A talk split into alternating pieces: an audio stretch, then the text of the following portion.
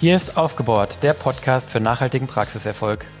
Heute mit Diana Haber, Marco Ferger und mit mir Christian Brendel. Hallo Diana, hallo Marco. Hallo in die Runde. Hallo zusammen. Ja, heute geht es um den letzten Teil in unserer Miniserie Wo ist mein Geld? Nämlich um die private Liquidität. Nachdem wir in der letzten Folge über die Liquiditätsrechnung der Praxis gesprochen hatten, da hatten wir aufgezeigt, was sozusagen die Praxis an Liquidität ja, in einem Jahr erwirtschaftet und wie man das berechnen kann ähm, hatten wir dann sozusagen gesehen, ja, was kann ich mir sozusagen aus der Praxis entnehmen, was bleibt übrig an Liquidität, was kann meine Privatentnahme maximal sein, denn mehr als da ist, kann ich nicht entnehmen. Und heute möchten wir die Rechnung nach unten weiterführen und das geht eigentlich genauso weiter, wie wir aufgehört haben, nur jetzt eben auf der privaten Seite. Das heißt, wir beschäftigen uns mit den Privatentnahmen, die ich aus der Praxis getätigt habe, ähm, ja, mit den weiteren Einkünften, die ich in meinem Haushalt vielleicht habe, und dann natürlich auch mit den Kosten, mit den Zahlungen, die ich davon decken muss, um am Ende zu schauen, ob mir das denn zum Leben reicht, was ich aus der Praxis erwirtschaftet habe oder eben nicht. Genau. Und ich glaube, das ist tatsächlich die zentrale Frage. Reicht mir das, was ich in der Praxis erwirtschaftet habe, zum Leben aus? Und das ist auch eine Frage, die wir häufig in der Beratung gestellt bekommen. Wo ist eigentlich mein Geld? Und ähm, warum habe ich so einen tollen Gewinn? Aber trotzdem reicht es mir irgendwie nicht für das Leben, was ich mir aufgebaut habe. Oder zumindest ist es irgendwie knapp. Und ähm, an dieser Stelle empfehlen wir ganz gerne, die private Geldmittelrechnung oder den, den Geldmittelbedarf zu errechnen. Man kann es auch private Liquiditätsrechnung nennen, um einmal zu schauen, was kommt eigentlich rein in meinen Haushalt. Also neben den Privatentnahmen habe ich eben auch noch sonstige Einkünfte ähm, die zu meinem Haushaltseinkommen hinzuzählen und was gebe ich aus und wofür gebe ich mein Geld aus. Denn dann habe ich da wirklich an dieser Stelle Transparenz und bekomme einen guten ähm, Einblick. Und ähm, an der Stelle ist die größte Herausforderung der Teil, wofür gebe ich eigentlich mein Geld aus. Und da sollte man sich einmal hinsetzen und jede einzelne Ausgabenposition aufschreiben. Und äh, dabei beginnt man in der Regel mit den größten und wichtigsten und dauerhaften Positionen, wie zum Beispiel den Steuern und den Darlehen und Versicherungen und nähert sich dann den kleineren Ausgaben. Das ist aber in der Tat gar nicht so einfach.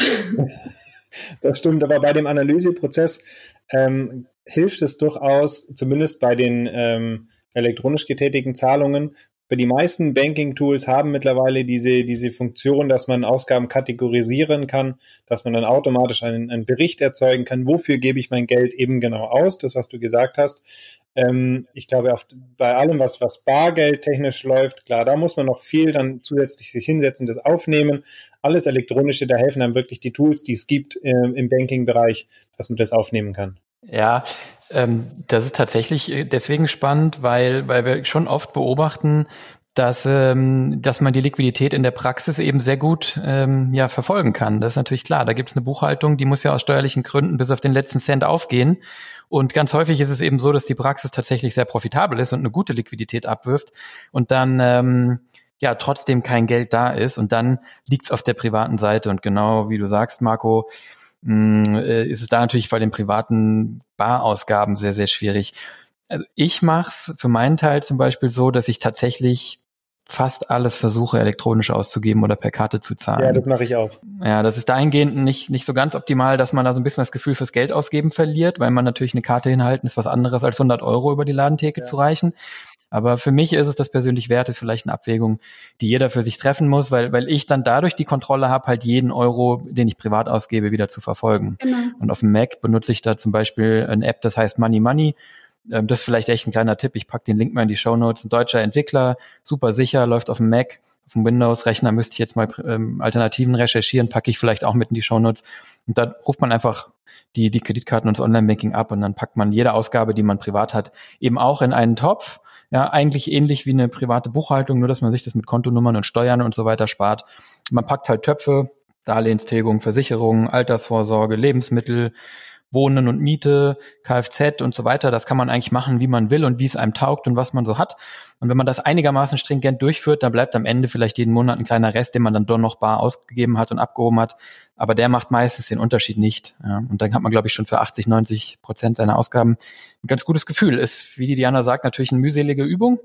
Aber wenn man es einmal macht äh, oder mal ein paar Monate macht, dann hat man da, glaube ich, echt eine gute Erkenntnis. Ja, absolut. Ich spreche aber auch aus Erfahrung, wenn ich sage, dass der Moment, wo man mal wieder hineinsieht und schaut, wie viel man eigentlich so ausgibt für Urlaube und ähnliches, dann doch ein bisschen erschreckend ist und man sollte durchaus in einer guten ähm, Verfassung sein, vielleicht ein bisschen Wein sich dazu gönnen.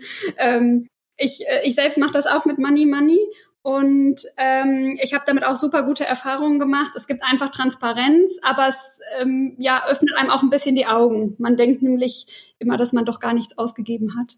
Wenn man das mal ja. aufsummiert sieht, dann sieht die Situation anders aus. Ja, absolut. Und äh, vielleicht auch äh, den Partner, die Partnerin mit dazu nehmen, weil tatsächlich, ich bin auch jedes Mal über die Zahlen irritiert und meine Frau sagt auch immer, kann doch gar nicht sein. Und wenn man sich in Sätzen zusammen draufschaut, dann sieht man, wie es zusammenkommt. Ich denke, in der, in der, in der, in der, in der Praxis, also in der Realität, äh, ist es dann eben so, dass es sich tatsächlich einfach zusammenleppert und man oft das Gefühl hat, na ja, was machen wir denn groß? Zwei Urlaube und, und so. Ne? Aber bei einer, weiß ich nicht, zwei oder gar vierköpfigen Familie kommt eben doch einiges zusammen. Ja, ja, klar. Auch wenn es nicht wie in den Medien berichtet, äh, der Porsche immer sein beim Zahnarzt. Ähm, es ist einfach so, man hat, man hat unheimlich hohe Ausgaben ähm, im, im privaten Bereich, sei es auch eben Versicherung, Altersvorsorge. Das sind ja durchaus auch Positionen, die man eben haben muss, die gar nicht vermeidbar sind. Und ähm, da braucht man einfach einen genauen Überblick, um auch zu sehen, was muss ich eigentlich aus der Praxis entnehmen können oder was muss die Praxis eigentlich abwerfen, damit ich mir meinen individuellen Lebensstandard auch leisten kann. Und das ist, ähm, das sehen wir auch immer wieder in den Beratungen, eben sehr individuell. Also es gibt eben Praxisinhaber, die wesentlich ähm, weniger zum Leben benötigen als andere ähm, so wie es bei uns äh, dreien sicherlich vielleicht auch der Fall ist. Ähm, und da ähm, muss man eben genau schauen, wie viel brauche ich individuell. Das empfehlen wir auch gerne Existenzgründern, dass man sich ganz am Anfang mal den Geldmittelbedarf errechnet und schaut, wie viel brauche ich eigentlich wirklich zum Leben und was muss die Praxis letzten Endes dafür abwerfen. Ganz genau. Das ist natürlich dann bei, bei den ähm, Selbstständigen oder bei den Praxisinhabern ähm, sehr ein bisschen schwieriger als bei, ein, bei Angestellten Leistungserbringern, weil die einfach sich quasi wirklich darauf verlassen können, äh, jeden Monat ihr, ihr Einkommen zu haben. Klar, mit Spielraum, gerade wenn es Umsatzbeteiligung gibt, aber an sich ist das natürlich eine viel bessere Planungsbasis als als Selbstständiger. Aber das ist vielleicht auch schon der erste Tipp an der Stelle, ja.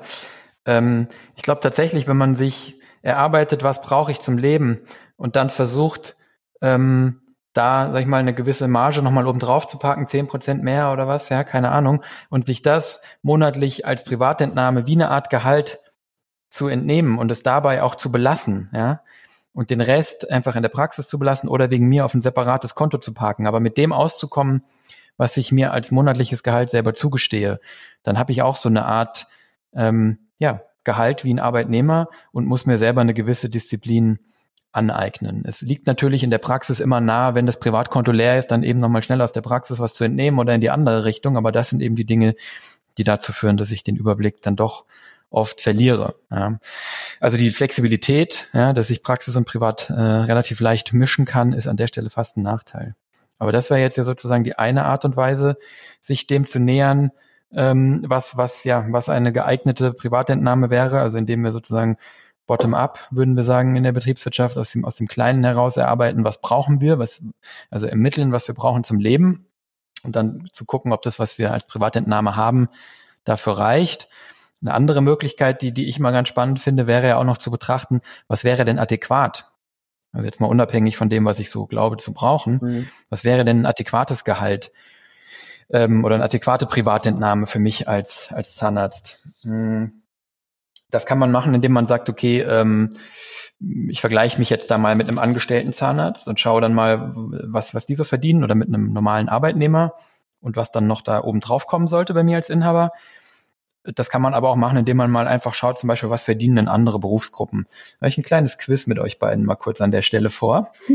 ähm, ich habe mir mal die Statistik rausgelassen vom Statistischen Bundesamt. Ja, das sind Echtzahlen. Das kommt aus der Lohn- und Einkommensteuer. Und da erhebt also aus den Steuer an, ähm, ja, aus den, aus den Lohn- und Einkommensteuer, ähm, Erklärungen, ja. Und da erhebt das Statistische Bundesamt für alle freien Berufe äh, die durchschnittlichen, ja, zu versteuernden Einkünfte je Steuerfall. Also ein Steuerfall ist dann hier ein, ein, äh, ein Individuum, das das zu versteuern, äh, zu versteuerndes Einkommen hat. Was glaubt ihr unter allen freien Berufen, auf welchem Platz sind die Zahnärztinnen und Zahnärzte beim Einkommen? Also es sind hier freie Berufe, sind eine ganze Menge, ne? Sind irgendwie, keine Ahnung, 40, 50 Stück oder so. Ja.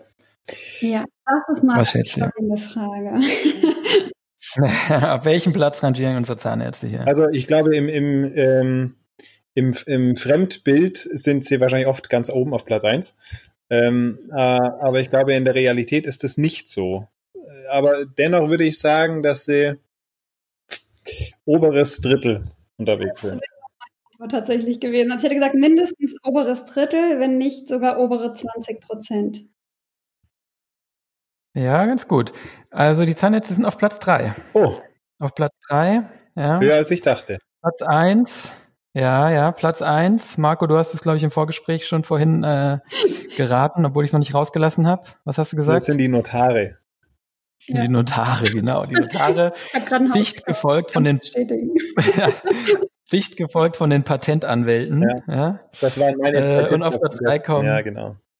Ja, ganz genau. Und auf Platz 3 kommen die Zahnärzte und die Ärzte. Und dann kommen die Lotsen und Lotsinnen. Da war ich Nein. sehr überrascht. Habe ich nicht auf dem Schirm gehabt. Ja, Wahnsinn. Da gar nicht, dass ähm, zwei Beruf ist. Ja, das hat mich auch überrascht, genau. sind aber auch nur 985 Stück in Deutschland. Okay. Naja, wie dem auch sei, ich fand es zur Einordnung mal ganz interessant. Ich glaube, man kann die freien Berufe da an der Stelle nicht, nicht, nicht alle so eins zu eins vergleichen, weil es natürlich ähm, hier freie Berufe gibt, wo man kein oder wenig Risiko fährt oder wo man auch nicht viel investieren muss. Die Zahnärzte gehören sicherlich in den freien Berufen zu denen, die die höchsten Investitionen und Finanzierungen schultern müssen. Von daher ist da, glaube ich, ähm, das auch nicht zu viel gesagt, wenn man sagt, dass da so eine Platzierung im oberen Bereich irgendwo auch Sinn macht, ja, denn das muss ja da alles noch von gestemmt werden. Fand ich trotzdem interessant. Notare, haltet euch fest, äh, zu versteuernde Einkünfte im Median 474.666 Euro pro Jahr. Not so bad, würde ich sagen. Kann man schon von klarkommen. Gleich null. Investitionen na null vermutlich, aber ich will kein Notar-Bashing machen. Ja, Im nächsten ja. Leben lasse ich mich als Notar wieder, wieder werde ich Notar, glaube ich. Ähm, Patentanwälte über 200.000 auch, ja. Und dann kommen die Zahnärzte mit 165.000 äh, und die Ärzte und Ärztinnen mit 159.000. Okay. Die liegen dann alle relativ nah beieinander, ja, aber wie gesagt auch Lotse 154. Genau. Und jetzt Nicht muss, verkehrt. Und jetzt muss man die Frage stellen, 165.000, ist das adäquat oder nicht und reicht das oder nicht? Und dann äh, bewegen wir uns natürlich auch noch links und rechts davon. Ne? Die Spannbreite ist sehr groß. Aber ich glaube, Insbesondere aber auch bei den Patentanwälten. aber ich glaube, die 165.000, wenn ich das richtig im Kopf habe, Christian, hilf mir da mal. Ähm, die Zahlen vom KZBV-Jahrbuch und vom Statistikbundesamt äh, zum Einkommen der Zahnärzte, die sind schon relativ ähnlich. Also in dem Fall haben wir da schon ein sehr realitätsnahes Bild, oder? Genau, ich glaube, die durchschnittliche Einzelpraxis hatte 144.000 ja. ähm, und die durchschnittliche BAG hat je Inhaber so um die 200.000 oder irgend sowas, ne? okay, ne? Ja, ja. Sodass sich im Schnitt da die 165 ungefähr geben müssten. Das liegt sehr nah beieinander, das passt größenordnungsmäßig. Wobei wir hier vom Steuerjahresüberschuss reden, das muss nicht zwangsläufig das sein, was ich auch entnehmen kann. Ne? Aber es ist schon nah dran. Agreed. Genau. Agreed. Ja, ja, absolut, das ist richtig. Aber wenn man das jetzt mal einfach mal diese Zahl nimmt und sagt, so wie ist denn das jetzt? So ein durchschnittlicher Zahnärztin, durchschnittlicher Zahnarzt 165.000 oder, oder 144 wegen mir. Ähm, unabhängig von dem, was ich brauche, was sollte ich denn verdienen für das Risiko, das ich eingehe, für die Investitionen, die ich eingehe, für meine Arbeitsleistung? Ich habe mir das mal so zurechtgelegt, dass ich sage, ich brauche ja erstmal einen Arbeitslohn, einfach dafür, dass ich jeden Tag dahin gehe und meine Arbeit erbringe, so wie ein Arbeitnehmer auch. Ja. ja? Durchschnittlicher Arbeitnehmer in Deutschland verdient hier nach der gleichen Statistik 4.500 Euro im Monat, sind 4.500 mal 12, 55.000 nicht ganz. 55, 60.000, vielleicht ein, ein Arbeitnehmer, ähm, bei Zahnärzten handelt es sich ja immer und bei Zahnärzten um äh, Akademiker, ja. Ähm, und wir gucken mal vielleicht im Vergleich, was verdient denn ein angestellter Zahnarzt in Vollzeit? Da haben wir auch schon mal drüber gesprochen, machen wir sicherlich auch nochmal eine Folge dazu. Da gibt es ja eine riesen Bandbreite, aber so 60 bis 65.000, wenn der angestellte Zahnarzt irgendwas zwischen 250 und 300.000 Euro Jahresumsatz bringt, dann wird der 60 bis er oder sie 60 bis 75.000 brutto verdienen. Mhm. Und das möchte ich ja als Inhaber auf jeden Fall auch mal verdienen. Also weniger als meine angestellten Zahnärzte will ich nicht haben. So 60 bis 75, sagen wir mal. Kommt aber Und dann Kommt vorher. Kommt leider vorher. Und dann habe ich natürlich ähm, als Inhaber äh, Zahnarzt, Zahnärztin das Problem, ich äh, bin ja sozialversicherungsbefreit, das heißt, ich muss ja mich um meine Krankenkasse kümmern, um meine Arbeitslosenversicherung, die ich letztendlich nicht habe, aber zumindest trage ich dieses kalkulatorische Risiko, arbeitslos zu werden, muss äh, Rente vorsorgen, weil ich nicht in der Rentenversicherung bin, ähm, in der gesetzlichen, bin ich in der Pflegeversicherung und ich habe natürlich auch keinen Arbeitgeber, der mir die Arbeitgeberanteile zahlt. Das heißt, das muss ich alles selber aufbringen. Wenn ich das jetzt kalkulatorisch einfach mal wie bei einem Arbeitnehmer betrachte und sage äh, 22, äh, 22,22,5 Prozent Arbeitgeberanteil, 22,5 Prozent Arbeitnehmeranteil für diese ganzen Sozialversicherungen, dann wären das so 45 Prozent, die ich quasi nochmal on top auf die 60 bis 75 brutto bräuchte, allein um meine Versicherung, Krankenversicherung zu bezahlen und Altersvorsorge. Das wären dann also nochmal 30. Dann bin ich bei 105, bei 90 bis 105.000, wenn ich mich allein gleichstellen würde mit einem angestellten Zahnarzt. Ja. Dann fehlt aber noch der Urlaub. Und dann, den nehme ich natürlich hoffentlich trotzdem auch irgendwie, ja, aber klar, selbst und ständig. Ja. ja. Ähm, ja, und dann, dann fehlt natürlich noch, dass ich hier ein Risiko trage. Ich bin natürlich dann eben, wie wir eben schon gesagt haben, nicht angestellt und kriege mein monatliches Gehalt, sondern ich habe ja irgendwie in die Praxis investiert. Ich trage ja das unternehmerische Risiko, ich muss ja tilgen. In der Statistik sehen wir ja, dass ähm, die Investitionssummen so bei 400.000 liegen für eine Praxisübernahme mit Renovierung und für eine Neugründung bei 500.000 ungefähr.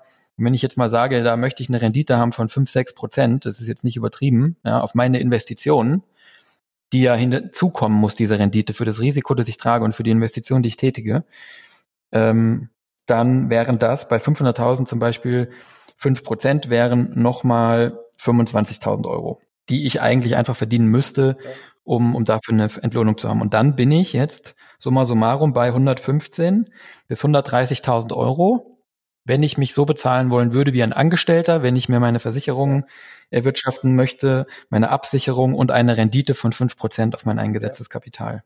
So, und da sehen wir, wenn ich mit 144.000 im Median oder 165.000 laut der Steuerstatistik, dann liegen wir da drüber, aber das muss auch so sein, ja, genau. weil 5% Rendite jetzt noch keine riesen, ja, riesen irgendwie Entlohnung für das Risiko ist. Andersrum, wenn wir unter 100 oder 120.000 liegen in der Rechnung, ja, dann äh, ist man sicherlich irgendwo in einem Bereich, wo man fast schon sagen kann, ja, da erwirtschafte ich dann fast schon keine Rendite mehr für das Risiko und für die Investition, die ich eingegangen bin. Also das fand ich so eine ganz spannende Gegenbetrachtung eigentlich. Ja, ja dass sich äh, viele auch gar nicht äh, dessen so bewusst sind. Und ähm, es geht zwar irgendwie immer auf und man schiebt die Liquidität zwischen Praxis und Privat hin und her. Man, man hat das Gefühl, das reicht nicht richtig, aber man, man ist sich dessen nicht so bewusst, dass die Gesamtrechnung vielleicht im, im Gesamten gar nicht so aufgeht. Ja. Und ich glaube, da ist es eben besonders wichtig, ähm, sowohl die Praxisliquidität als auch die pri private Liquidität immer wieder zu betrachten um, um sich der Sache zu nähern. Wie viel kann ich denn jetzt eigentlich entnehmen?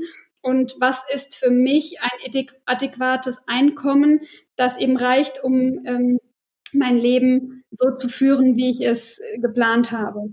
Und ähm, da, wenn man das Gefühl hat, das reicht nicht aus, also ähm, ich muss mir auch immer wieder die Frage stellen, reicht mir das dann zum Leben, was ich mir da entnommen habe oder entnehmen kann? Ähm, dann gibt es verschiedene Stellschrauben die ich drehen kann. Und äh, die können eben entweder im Privatbereich sein oder in der Praxis. Und, und beides ist sehr schmerzhaft. Also in der Regel lässt sich zum Glück noch einiges mehr aus der Praxis rausholen. Und es gibt viel Optimierungspotenziale, ähm, sowohl im Einnahmenbereich als auch in der Kostenreduzierung.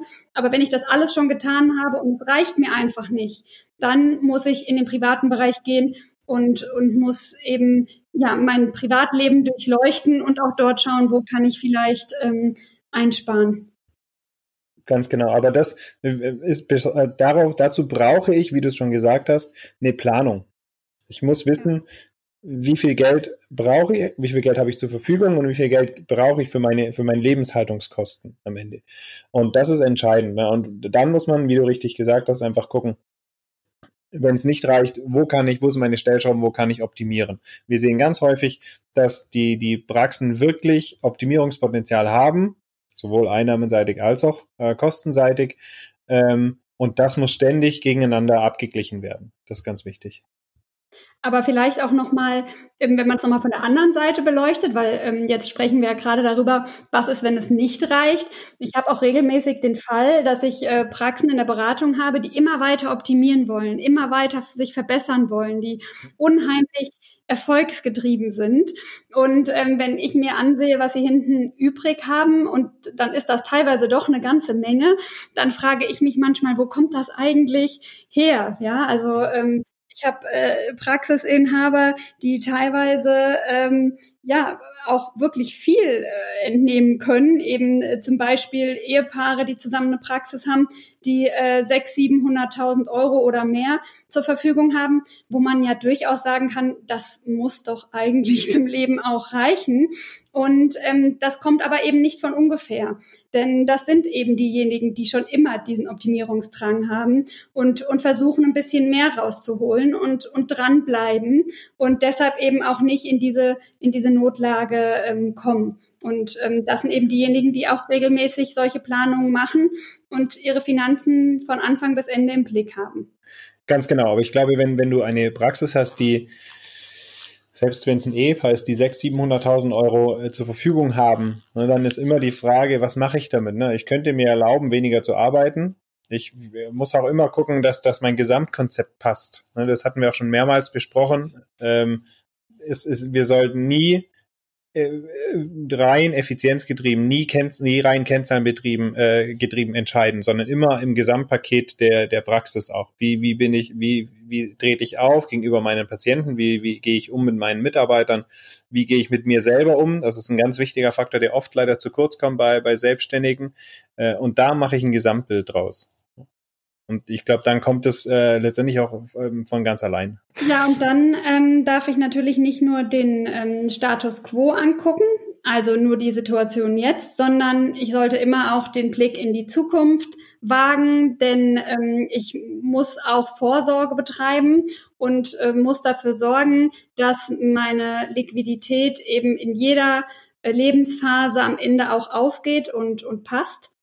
Und äh, da empfehle ich immer ganz gerne, sich eine Art äh, Lebensplanungstabelle zu erstellen. Ähm, so nenne ich das. Ähm, und ähm, die zeigt eigentlich ganz schön, ähm, welche Verpflichtungen habe ich eigentlich. Also zum Beispiel Darlehen, bis wann laufen diese?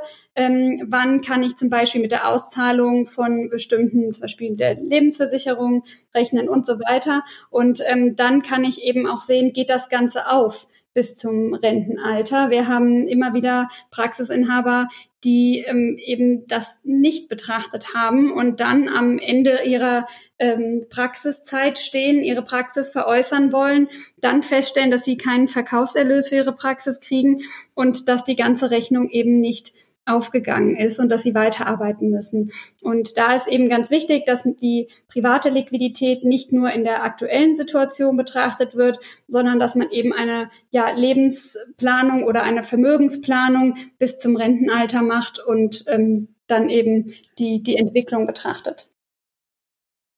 Ja, im Prinzip ist natürlich so, wenn wir, wenn wir das gemacht haben, was wir eben gerade gesagt haben, wenn ich zum Beispiel mit Money Money oder mit einem Haushaltsbuch oder einfach mit anderen Notizen mir mal aufgeschrieben habe, in welchem Bereich gebe ich denn wie viel Geld aus, dann kann ich natürlich auch darauf basierend relativ leicht abschätzen, wie viel ich im Alter brauchen werde. Ne? Also nehmen wir mal an, ähm, ich gebe im, im Monat für meine vierköpfige Familie 5000 Euro wegen mir aus, ja, das klingt jetzt viel, aber das werden, das, das machen viele. Das, also da möchte ich, glaube ich, mhm. also so anekdotisch kenne ich da auch jemanden, der hier in dem Podcast ist. Ähm, ja, also bei uns sieht es ungefähr so aus, glaube ich. Ähm, ähm, plus minus, ja. Ähm, und dann kann ich mich natürlich fragen, was davon habe ich denn in, im Rentenalter nicht mehr? Ja, also zum Beispiel habe ich im Rentenalter irgendwie ja, muss ich keine Beiträge mehr zur Rentenversicherung zahlen oder keine Beiträge mehr für meine private äh, Rentenversicherung oder Rentensparpläne zahlen. Ja. Ähm, so andere Kosten habe ich dann vielleicht, die ich jetzt nicht habe. Ja, vielleicht möchte ich im Alter zweimal im Jahr nach Florida fliegen. Dann macht das im Moment vielleicht nicht. Das muss ich natürlich oben drauf zählen. Aber ich glaube, da kann man schon ganz gut basierend von dem aktuellen Ausgabenverhalten mal so eine grobe Abschätzung machen, was ja, wenn ich jetzt die Rente nicht mehr so weit weg ist, ja. ähm, was mache ich, ja, was wird das ungefähr sein im Monat? Ja? Und dann kriegt man natürlich schon auch ein Gefühl dafür, Ähm, was die Anwartschaft aus dem Versorgungswerk ist, kann man natürlich auch schon mal sehen. Ja, habe ich vielleicht sonstige Immobilien und sonstige Einkünfte und dann sieht man schon mal, ob da noch eine Lücke ist und wie groß die ist. Und das ist ja auch schon mal ein guter Ansatzpunkt. Ja, Absolut richtig. Und äh, was übrigens haben wir jetzt gar nicht so explizit betont, aber äh, wo diese ganze Planung, Liquidität und vor allem auch die private Vermögensplanung wichtig ist, ist auch natürlich bei, bei Gründern. Also nicht nur bei, bei Gründern, sondern auch, wenn ich jetzt irgendwie eine größere Investition in meine Praxis plane, ich mache dann doch nochmal einen Neubau oder äh, dann doch nochmal einen Zusammenschluss. Das sind auf jeden Fall Zeitpunkte, wo es sehr zu empfehlen ist oder eigentlich geht es gar nicht ohne diese Planung zu gucken, wie lang äh, brauche ich denn, bis die, bis meine äh, Verbindlichkeiten dann entsprechend getilgt sind? Und wie sieht es, wie passt das in, in, äh, in den Lifecycle, in meinen Le Lebensverlauf letztendlich rein? Das ist, glaube ich, ganz entscheidend. Mhm. Das ist richtig. Da hatten wir in der Folge, lass mich lügen, 13, möchte ich sagen, hatten wir ja schon mal darüber gesprochen, ähm, wie das aussieht mit ähm, sozusagen der Leistungsfähigkeit ja. äh, in Abhängigkeit genau vom Inhaberalter. Ne? Mhm. Und da gab es hier so eine Kurve, ich habe sie hier irgendwo, also ihr beiden könnt sie jetzt sehen, ich kann sie in die Shownotes packen, ähm, wo wir gesehen haben, ja, dass äh, sozusagen ich in den jungen Jahren der Berufsausübung erstmal so eine Anlaufphase habe. Natürlich haben wir ja gesagt, habe ich da vielleicht noch Kinder daheim und muss mich auch erstmal in die Praxis und in die Behandlung und in die Effizienz sozusagen reinfinden. Und die Kurve geht natürlich dann hinten so Richtung Rentenalter spätestens ab Ende der 50er dann doch deutlich runter. Genau. Und das muss natürlich alles zusammenpassen. Ja. Insbesondere, wenn ich nochmal groß investiere. Ja. ja. Genau. Und wenn man das weiß und geplant hat, dann äh, kann man eigentlich auch ganz entspannt dem Ganzen entgegengehen und ähm, hat auch nicht so viel Angst vor diesem Risiko. Und ich glaube, dass man eben in jungen Jahren, wenn man das gut plant, durchaus diese Investitionen tätigen kann und dass es auch sinnvoll ist, ähm, sich in jungen Jahren eben zum Beispiel zu entscheiden, eine Praxis zu gründen, vielleicht auch ein Haus zu kaufen, Investitionen zu tätigen. Das bringt einen ja auch dazu, dann entsprechend zu sparen, ähm, wenn man eine solche Tabelle hat und weiß, ähm, bis wann man eben vielleicht ähm, das Ganze wieder abbezahlen muss. Und ähm, das führt dann eben dazu, dass es dann auch im Alter reicht. Und ähm, ich glaube, das ist ein ganz guter Ansatz. Absolut, ja, ja. Vielleicht können wir an dieser Stelle noch einwerfen, dass es, wenn sich jemand mit Listen und Planungen schwer tut, dann lohnt es sich doch vielleicht ähm, nochmal irgendwie sich ein bisschen mehr damit zu beschäftigen oder auch eine äh, Fortbildungen zu besuchen. Ich glaube, äh, Diana Christian, ihr habt das auch schon angeboten mit den Persönlichkeitsanalyse.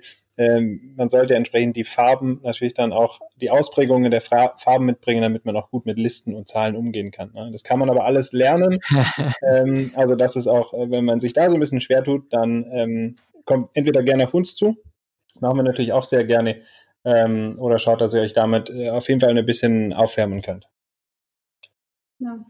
Wenn es meinem eigenen Persönlichkeitstyp nicht entspricht, dann muss ich mir eben jemand holen, der gerne mit Tabellen arbeitet. Ganz ähm, genau. Im privaten Bereich, sage ich mal, ähm, da muss ich mich schon selber damit auseinandersetzen, ob es mir äh, Spaß macht oder nicht. Ähm, da helfen wir natürlich gerne. Wunderbar. Mir fällt irgendwie gerade auf, hm, dass wir vielleicht auch noch mal eine Folge machen könnten zu dem ganzen Thema, hm, wie spare ich denn oder wie kann Aha. ich sparen, wie kann ich denn fürs Alter vorsorgen, ja, auch wenn wir jetzt hier mh, hm, natürlich alle, alle, alle zusammen keine ähm, Anlageberater sind, sage ich mal, ja. Aber auch das haben wir in einem Seminar schon mal behandelt und das kam eigentlich ganz gut an und da werden doch auch ziemlich viele, ja, sind ziemlich viele Fallstricke, die man so mitnehmen kann. Ähm, Marcel hat letztes Mal, ja, Marcel Nielsen äh, letztes Mal gesagt, nicht nach Steuern steuern. Und das wird leider auch in der privaten Geldanlage oft falsch gemacht. Genau. Ähm, können wir auch mal eine Folge zu machen. Fände ich, glaube ich, spannend, ja. damit wir sehen sozusagen nicht nur theoretisch, was brauchen wir denn im Alter und wie, ja, wie viel müssen wir jetzt übrig haben, sondern damit man auch mal diese Lücke erklären kann und schauen kann, wie man da hinkommt. Ja. Sind wir durch für heute, oder? Ja, genau. Super. Prima. Vielleicht sollten wir das Ganze noch mal kurz zusammenfassen. Wir haben ja doch einige Aspekte äh, beleuchtet ähm, zum Thema private Liquidität.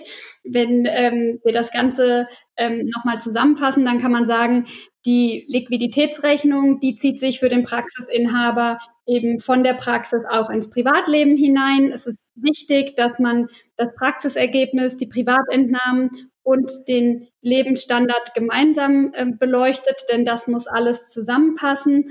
Und ja, wer den Weg kennt von den Einnahmen, also von der Leistungserbringung bis zum privaten Kontostand. Der weiß genau, wo er Optimierungsmaßnahmen gezielt vornehmen kann.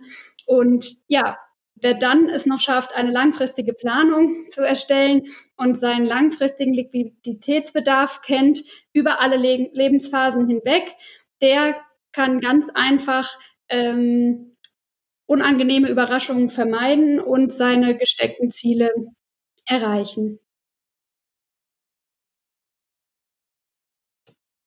Ja, dann. Ja. ja, damit sind wir am Ende der Miniserie. Ähm, wo ist ja mein Geld oder der Weg des Geldes? Ähm, als nächstes äh, werden wir wahrscheinlich nochmal ein Update geben zu den Entwicklungen der letzten Wochen. Das Thema Corona und Konjunkturpaket und so hat ja doch nochmal ein paar Neuerungen aufgegeben. Da werden wir wahrscheinlich dann eine kurze Folge zu machen.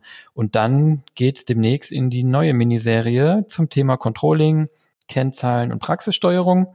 Und wenn ihr dazu Themenwünsche habt oder besondere, besondere Fragen, spezifische Aspekte, die wir gerne beleuchten sollen, dann schreibt uns doch gerne. Wir sagen ganz am Ende nochmal, wie ihr das tut, aber ihr erreicht uns, ihr erreicht uns über Social Media und auch über unsere E-Mail-Adresse, die wir auch in den Show Notes haben. Das wäre, glaube ich, in der Vorbereitung äh, ja für die nächste Miniserie unser Angebot und da würden wir uns freuen, wenn ihr uns sagt, was ihr da hören wollt. Ja, super. Da bin ich auch schon sehr gespannt, was da für Nachrichten kommen.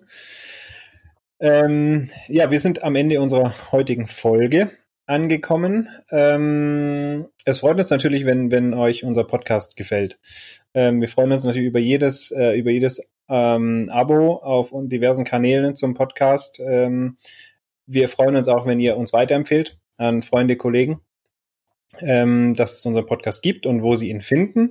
Und wenn ihr uns schreiben wollt, sei es zu Themenvorschlägen, wie Christian das gerade angekündigt hat, oder Lob, Kritik ähm, oder anderes. Das macht ihr am besten per E-Mail und zwar an fragen@aufgebaut-podcast.de. Außerdem, wie auch schon erwähnt, sind wir auf Social Media unterwegs. Ihr findet uns auf Facebook, Instagram und Twitter. Ja, ihr Lieben, dann würde ich sagen, war's das für heute und bis zum nächsten Mal. Bis zum nächsten Mal. Ciao. Ciao.